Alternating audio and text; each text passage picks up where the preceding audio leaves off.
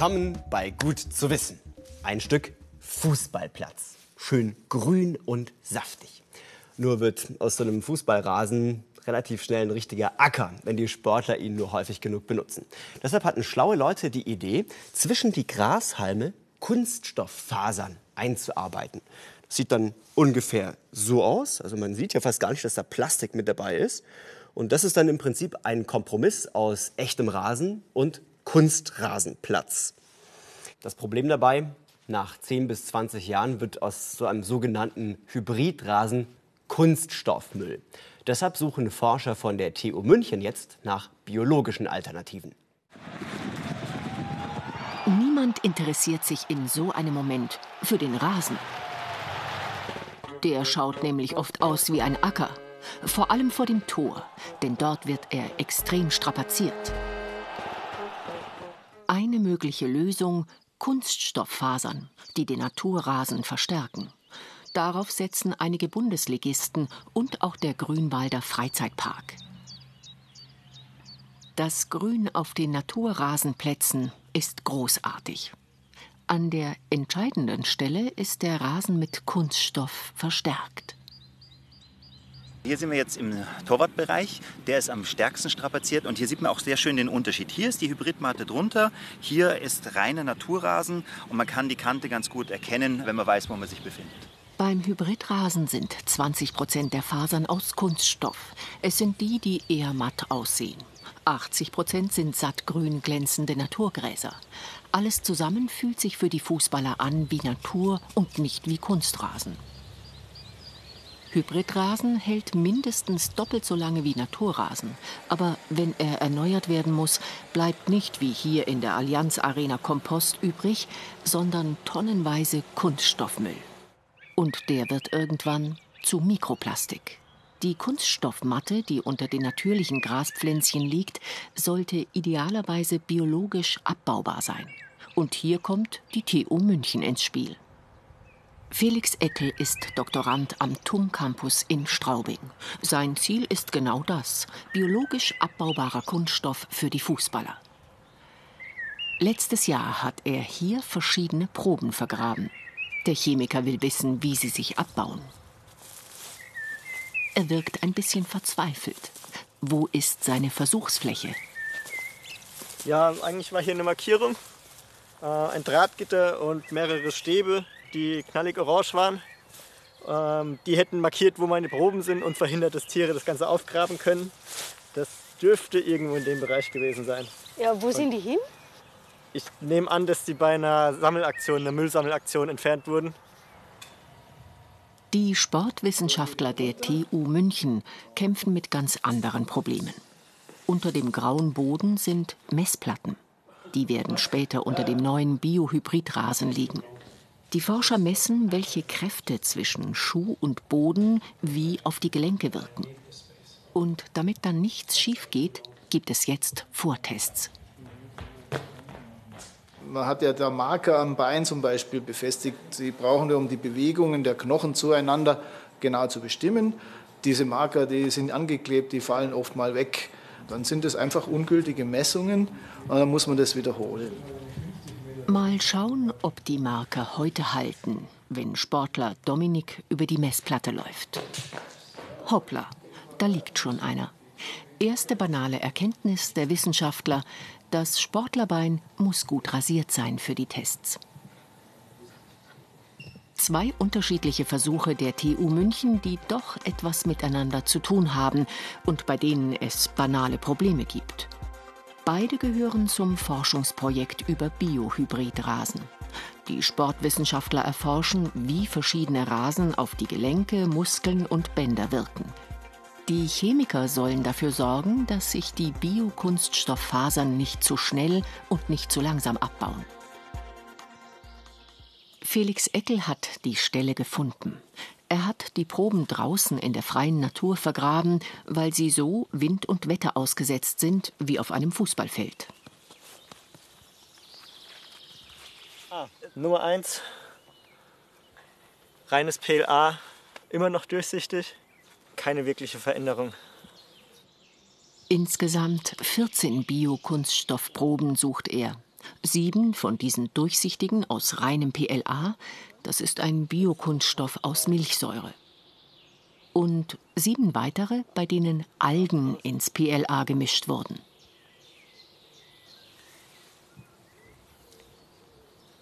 Da hat sich deutlich was getan. Er ist zweifach geknickt. Ähm, er fühlt sich an wie Pappe. Er hat auch seine Farbe deutlich verändert. Ursprünglich war er dunkelbraun, jetzt ist er gelb-grünlich. Was das später für Biokunststoff im Rasen heißt, ist noch unklar. Dafür braucht es jahrelange weitere Tests. Von den Chemikern wieder zu den Sportwissenschaftlern. An diesem Gerät, dem Track-Tester, geht es heute um die Zahl der Stollen am Fußballschuh. Warum ist das jetzt wichtig, wenn es doch um neuartigen Biohybridrasen geht? Weil natürlich die Fußballspieler unterschiedliche Schuhe verwenden, je nach Rasenbedingungen. Wir können am Ende unserer Forschung tatsächlich sagen, welcher Schuh am besten geeignet ist für den Rasen. Einmal unter Performance-Kriterien, also der Fußballspieler muss damit gut spielen können, und zweitens eben aus dem äh, Kriterium Sicherheit und Verletzungsprophylaxe. Da es den Biohybridrasen noch nicht gibt, finden die ersten Tests auf Kunststoffrasen statt. Mit vier und mit sechs Stollen. Ergebnis? Sehr deutlichen Unterschied im Rotationsmoment. Man könnte es jetzt so deuten, dass es eine stärkere Verblockung mit dem Boden, mit den sechs Stollen ist im Vergleich zu den vier Stollen. Damit werden natürlich mehr Lasten nach oben in das Bein übertragen. Und was das dann wieder für das Knie bedeutet, Darum kümmern sich die Kollegen gleich nebenan. Doktorand Felix Eckel in Straubing säubert und wiegt seine ausgegrabenen Prüfkörper. Bevor er sie weiter analysieren kann, müssen sie zwei Wochen trocknen. Dann wird er die Zugfestigkeit prüfen. Der Test sagt aus, wie brüchig sie geworden sind. Zum Vergleich nimmt er erstmal nagelneue Stäbchen. Für seinen Doktorvater ist das Ganze kein Luxusprojekt für ein paar Fußballer, sondern es hilft, die Vermüllung unseres Planeten zu stoppen. Viel größeres Problem haben wir damit, dass wir gut 50 Prozent der jemals produzierten Kunststoffmenge auf Deponien irgendwo auf der Welt lagern haben, die sich so langsam in die Welt verbreiten ähm, als Mikroplastik oder als sonst irgendwelche Plastikfragmente und die einfach unsere Welt kontinuierlich zumüllen. Und deswegen ist es so wichtig, dass wir Kunststoffe generieren und Kunststoffe erzeugen und verwenden, die ähm, zumindest aus nachwachsenden Rohstoffen bestehen, aber unbedingt biologisch abbaubar sein müssen. Und dazu werden all diese Versuche beitragen. Felix Eckel und seine Kollegen von der TU München werden weiter forschen. Und mit den neuen biologisch abbaubaren Kunststofffasern würde sogar der Hybridrasen ein Öko-Champion. Das hier war vor 30 Jahren ein ganz besonderes Stück Rasen. Es handelt sich hier um den Original-Elfmeterpunkt, von dem Andreas Brehme beim WM-Finale 1990 das entscheidende Tor geschossen hat.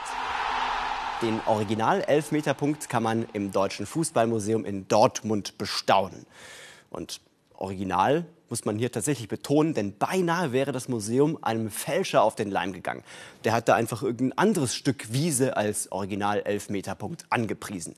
Zum Glück ist der Grasschwindel aufgeflogen. Aber das Beispiel zeigt, dass wirklich die verrücktesten Sachen gefälscht werden, wenn man damit Geld verdienen kann.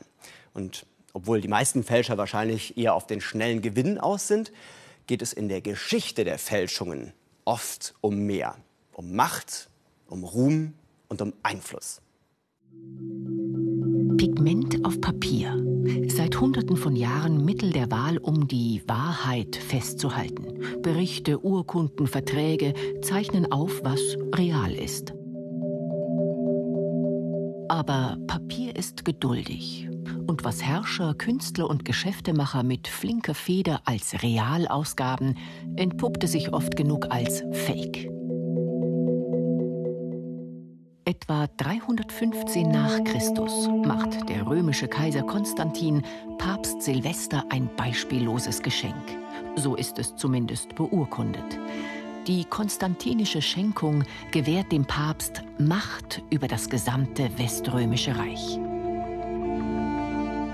Jahrhundertelang berufen sich Päpste in Konflikten mit Königen, Kaisern oder anderen Kirchen auf die angebliche Schenkung, bis sie schließlich eingestehen müssen, die Urkunde ist gefälscht. Eine andere Fälschung schürt bis heute den Hass gegen Juden. Die sogenannten Protokolle der Weisen von Zion dokumentieren angeblich ein Treffen von jüdischen Verschwörern, die die Weltherrschaft an sich reißen wollen. Etwa 1900 tauchen sie in Russland auf, knapp 20 Jahre später werden sie als Fälschung enttarnt. Die Verschwörer gab es nie. Vom antisemitischen Märchen zum Antisemiten. 1983 eine Weltsensation. Man habe Adolf Hitlers Tagebücher entdeckt, verkündet der Stern und veröffentlicht erste Auszüge. Doch schnell stellt sich heraus, die stolz präsentierten Tagebücher sind plumpe Fälschungen des Künstlers Konrad Kujau. Apropos Künstler, sogar der große Michelangelo, der, der das hier in die Sixtinische Kapelle gepinselt hat, soll sich in jungen Jahren als Fälscher betätigt haben, indem er eine Skulptur eines schlafenden Cupid schuf und dann auf Antik machte. Heute treiben zahlreiche Fälscher ihr Unwesen auf dem Kunstmarkt. Wie viele, weiß man nicht. Nur manchmal fliegt einer spektakulär auf, wie Wolfgang Beltracchi, der mit Fälschungen berühmter Maler wie Max Ernst Millionen scheffelte. Manche überführten Übeltäter nutzten ihren Ruhm später dazu, von ihnen hergestellte Originalfälschungen teuer zu verkaufen, als signierte echte Fälschung. Real Fake. Weltweit wurden Schätzungen zufolge 2018 etwa 60 Milliarden Euro am Kunstmarkt umgesetzt. Und inzwischen werden Kunstwerke auch oft als Anlageobjekte gehandelt. Denn die Preissteigerungen sind zum Teil enorm. Hier ein Beispiel. 1986 kostete dieses Kunstwerk von Andy Warhol 385.000 Dollar. Das war damals ein Rekord für einen Original Warhol. Und jetzt zum Vergleich. Knapp 30 Jahre später kostete dieser Warhol hier über 105 Millionen Dollar. Das heißt also, der Warhol-Rekord hat sich in diesen 30 Jahren ver270-facht. Also ich glaube, man kann wirklich sagen, der Kunstmarkt ist verrückt. Und überall dort, wo viel Geld zu holen ist, wird natürlich gefälscht und betrogen. Deshalb arbeiten Kunstdetektive beim Landeskriminalamt in einem speziellen Labor daran, Kunstfälschungen zu entlarven. Christian Klein, Kriminalhauptkommissar. Spezialgebiet unter anderem Kunstfälschungsdelikte. Das sind also alle Stücke, alle Objekte, die wir sicherstellen. Nicht alles darf er zeigen. In einigen Fällen laufen noch Ermittlungen. Diese Fälschung, ein Abbild der heiligen Margarete, wurde allerdings schon aufgeklärt. Das Ganze wurde 2014 sichergestellt aus einer Serie raus. Also es gab einen Fälscher ähm, hier aus dem bayerischen Raum, der sich also auf solche Kunstwerke, auf solche Gemälde äh, spezialisiert hat, die dann nachgemalt oder gefälscht hat und dann als Originale auf den Markt ge äh, gebracht hat. Millionen hätte diese Fälschung nicht eingebracht, sondern einige tausend Euro. Nicht untypisch. Die Masse ist eher so bei dem mittleren Bekanntheitsgrad eines Künstlers oder dem unteren Bekanntheitsgrad. Wir haben natürlich auch Van Goghs hier oder sowas, die mal als vermeintlich echt eingeliefert wurden. Aber das ist tatsächlich so im einstelligen Bereich oder im unteren zweistelligen Bereich, dass wir Fälle dazu haben. Das Problem bei solchen Sachen ist immer, für so sehr gute Künstler gibt es natürlich auch sehr gute Experten und das wissen auch die Fälscher. Klein und seine Kollegen sind keine Kunsthistoriker, sondern Polizisten. Selbst Auktionskataloge durchzuforsten, um zu checken, ob der Pinselstrich zum Maler passt, das kommt also eher selten vor. Was eigentlich die Regel ist, dass wir eben gerade im Fälschungsbereich Hinweise bekommen aus dem aus den Auktionshäusern. Dort werden also diese Gemälde eingeliefert, werden dann dort in der Regel überprüft auf einen Fälschungsverdacht ähm, und die zeigen uns das dann auch an. Dann beginnt die klassische Polizeiarbeit. Datenbankrecherche, ob das verdächtige Bild schon mal aufgetaucht ist, die Geschichte des Verdächtigen auf Löcher prüfen bis hin zu Hausdurchsuchungen. Doch um gleichzeitig mehr Informationen über ein verdächtiges Kunstwerk zu bekommen, nutzt das LKA auch seine eigenen kriminaltechnischen Labore. In der Urkundenabteilung kann Christoph Lohr Echtheitszertifikate von Kunstwerken oder Druckgrafiken wie diese, angeblich von Pablo Picasso, unter den Scanner legen.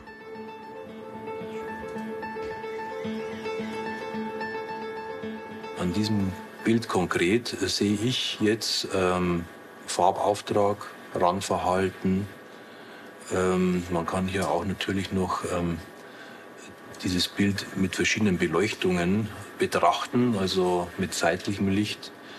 Und äh, aufgrund von diesen Tatsachen können wir eben dann äh, nachvollziehen, wie dieses Bild entstanden ist.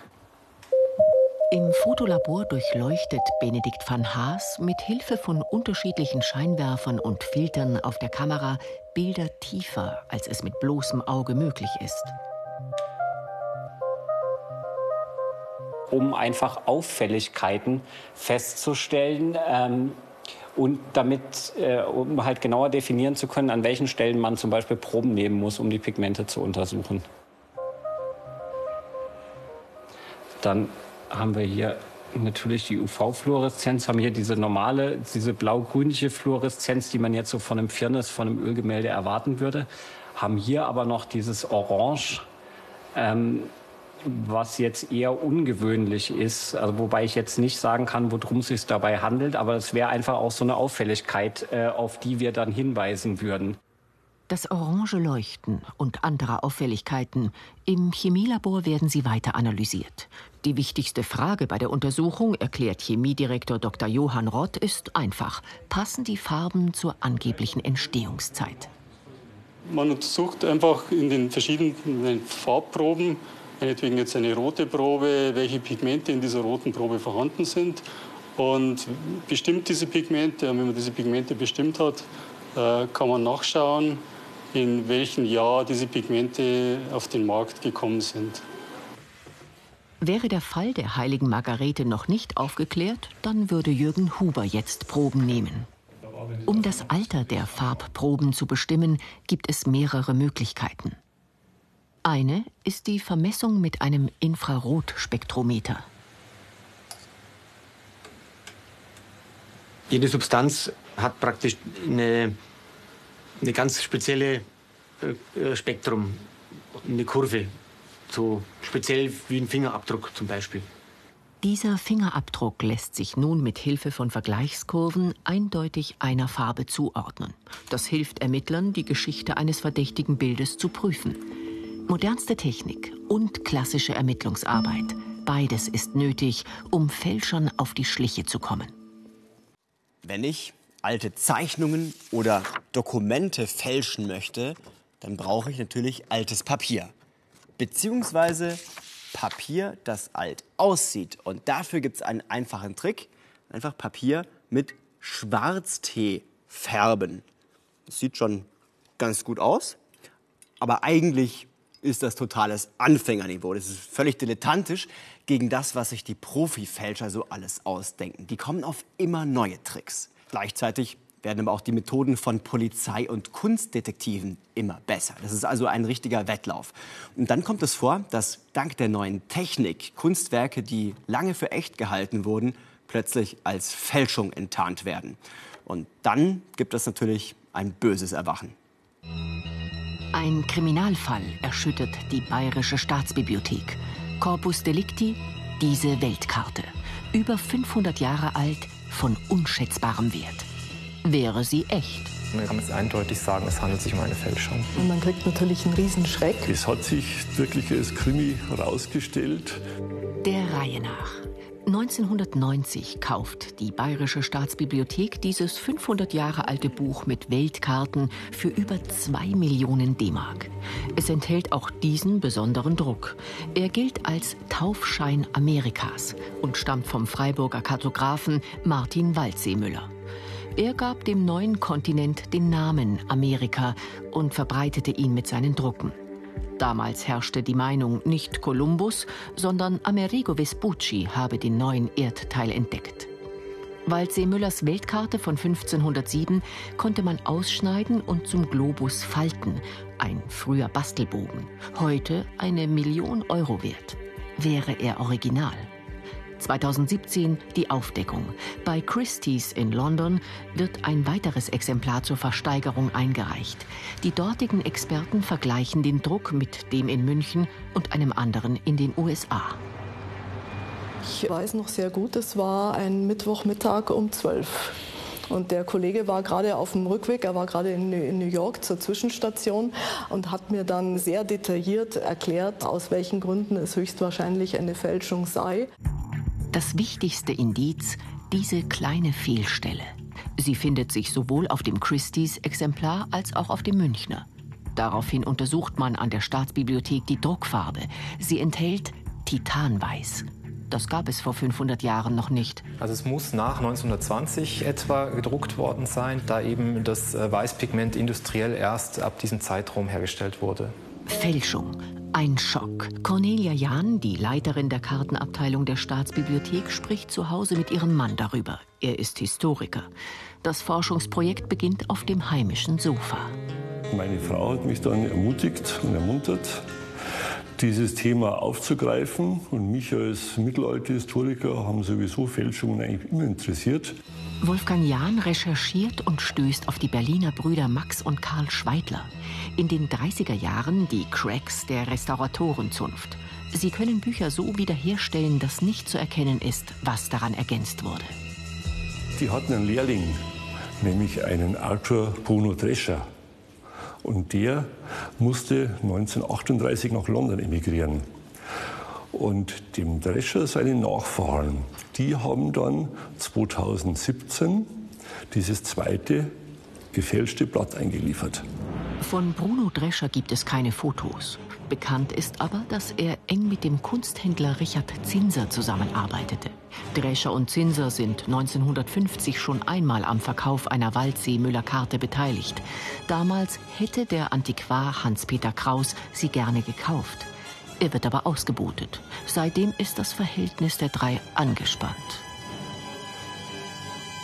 Der Kraus hat Intrigen gesponnen, hat den Drescher und den Zinser äh, in der Zunft versucht lächerlich zu machen und zu verklagen, dass das schlechte Restauratoren seien und schlechte Händler.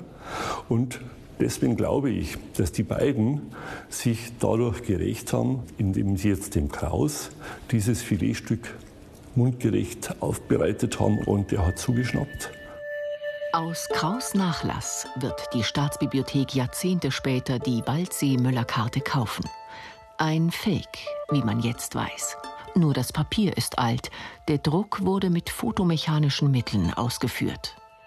Das nennt sich dann Probenölumdruck, äh, äh, wo einfach aus einem Negativ über verschiedene Schritte eine Druckvorlage erzeugt wird. Und man würde so gut wie nichts nachweisen können, wenn die richtige Druckfarbe äh, verwendet worden wäre. Eine fast perfekte Fälschung. Die Frage ist trotzdem, hätte man das nicht schon beim Kauf 1990 erkennen müssen? Zwei Millionen D-Mark, die Hälfte davon Steuergelder, wurden vergeudet.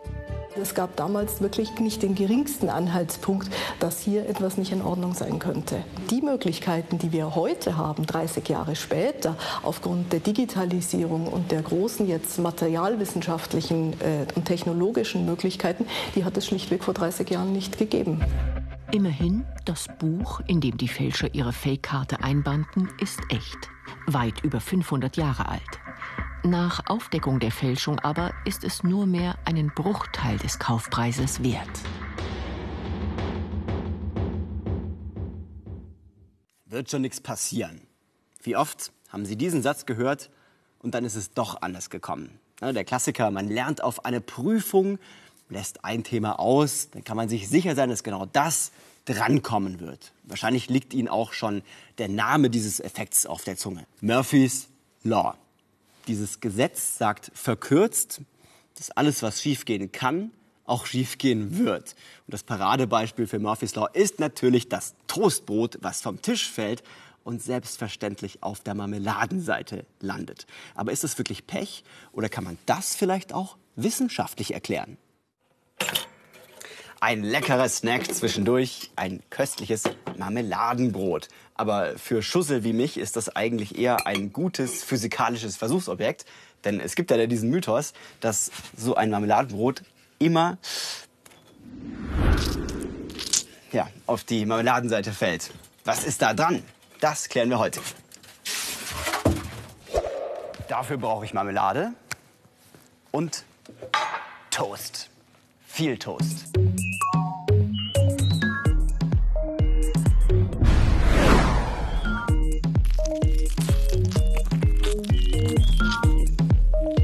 Ja, und bevor sich irgendjemand beschwert, das hier sind natürlich abgelaufene Lebensmittel, die nicht mehr zum Verzehr geeignet sind, aber für physikalische Experimente umso mehr.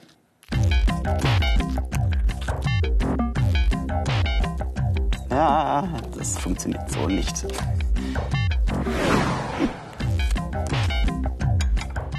So, also Versuchsobjekte habe ich jetzt genug.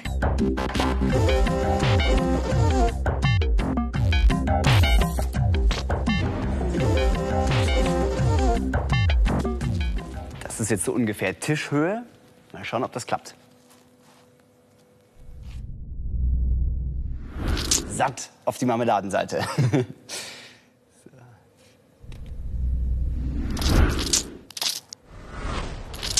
Also wenn wir jetzt hier eine kleine Statistik machen wollten, könnte man sagen, die Brote, denen ich nicht so viel Schwung mitgegeben habe, die sind alle nicht so weit geflogen, aber auf der Marmeladenseite gelandet. Und die Brote, die weiter geflogen sind, die sind alle auf der guten Seite gelandet. Ich probiere noch eine zweite Höhe aus, denn manchmal fällt einem so ein Brot ja auch aus der Hand beim Stehen. Und hier passiert jetzt Folgendes.